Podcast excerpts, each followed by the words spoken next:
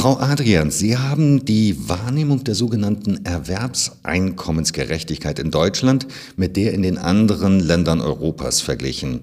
Zuerst einmal, was wird denn dabei in allen Ländern gleichermaßen als gerecht bzw. ungerecht empfunden? Also wir haben die Leute in ganz Europa, in vielen europäischen Ländern gefragt, wie gerecht sie Einkommen in ihrem jeweiligen Land finden. Und da haben wir Erwerbseinkommen untersucht. Das heißt, wir haben äh, gefragt, was Leute wirklich durch Arbeit verdienen. Und da haben wir die Leute gefragt, wie gerecht sie die unteren Einkommen in ihrem Land finden und wie gerecht sie die oberen Einkommen in dem Land finden. Und was wir durchweg in ganz Europa finden, ist, dass die unteren Einkommen, das heißt die unteren zehn Prozent der Einkommen in einem Land, sehr, sehr häufig und überwiegend als ungerechterweise zu niedrig empfunden werden. Also da wird ein Gerechtigkeitsdefizit identifiziert und das in ganz Europa. Wo liegen denn die wesentlichen Unterschiede zwischen den Bewertungen in Deutschland und denen in den anderen europäischen Ländern?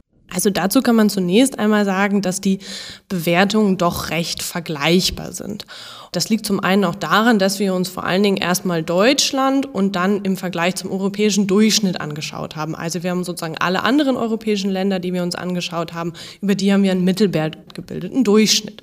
Und wenn wir Deutschland mit diesem Durchschnitt, europäischen Durchschnitt vergleichen, dann sehen wir viele Übereinstimmungen, aber wir sehen halt auch Unterschiede. Und zum Beispiel fällt auf, dass in Deutschland hohe Einkommen, also die Einkommen, die die obersten zehn Prozent der Erwerbseinkommen in Deutschland darstellen, in Deutschland von ja doch rund der Hälfte der Befragten durchaus als gerecht oder sogar als zu niedrig äh, wahrgenommen werden. Also da ist nicht so eine ganz große Ungerechtigkeit am oberen Ende der Einkommensverteilung. Das sehen wir im Rest Europas ein bisschen deutlicher. Da ist ein bisschen mehr Ungerechtigkeit, also ungerechterweise zu hohe Einkommen am oberen Ende der Einkommensverteilung. Also Deutschland scheint da durchaus gerechte Ungleichheiten irgendwo zu identifizieren bei den Einkommen. Das heißt also, Ungleichheit wird nicht automatisch als ungerecht empfunden.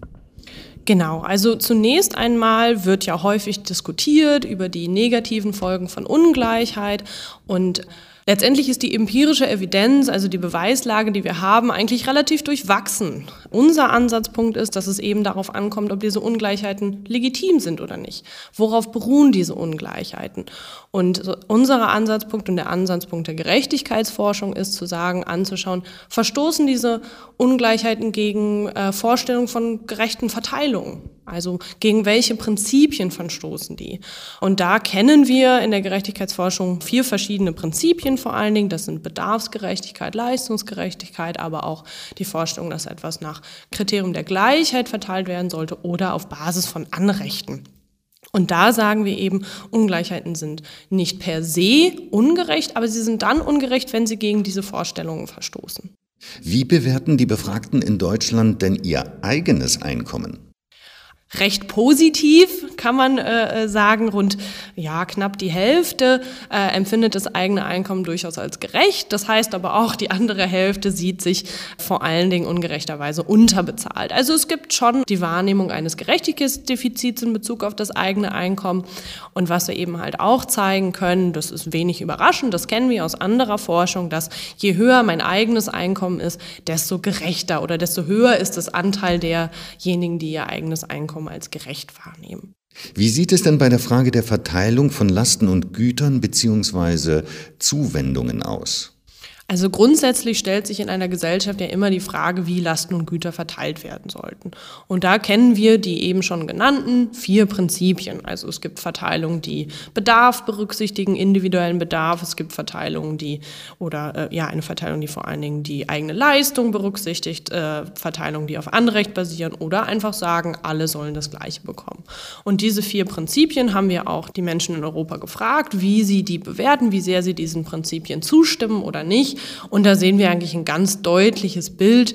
Äh, die Verteilung von Lasten und Gütern in einer Gesellschaft oder in einer gerechten Gesellschaft sollte nach Meinung der Europäerinnen und Europäer vor allen Dingen nach Bedarf und Leistung sich orientieren. Also das sind zwei Prinzipien, die besonders viel Unterstützung finden.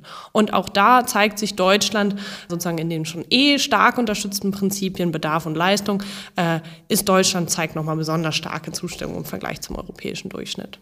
Welche politischen Handlungsempfehlungen lassen sich oder ließen sich aus Ihren Ergebnissen ableiten? Zunächst einmal können wir ganz deutlich beobachten, dass es ein Gerechtigkeitsdefizit gerade in den unteren Einkommen gibt. Da haben wir eine starke Übereinstimmung in Deutschland, aber in auch, auch in Europa. Viele Menschen sagen, die unteren Einkommen sind ungerechterweise zu niedrig. Also da könnte zum Beispiel die Politik ansetzen. In Deutschland haben wir einen Mindestlohn, aber wir können eben auch zeigen oder wir wissen aus anderen Untersuchungen, dass dieser Mindestlohn eben nicht immer eingehalten wird. Und da wäre zum Beispiel ein Ansatzpunkt, mehr Acht darauf zu geben, dass dieser Mindestlohn auch wirklich eingehalten wird. Aber wir wissen eben auch, Leistungsgerechtigkeit ist wichtig. Also es ist nicht nur wichtig, Löhne zu zahlen, die den individuellen Bedarf decken können, sondern dem auch die individuelle Leistung wertschätzen und anerkennen.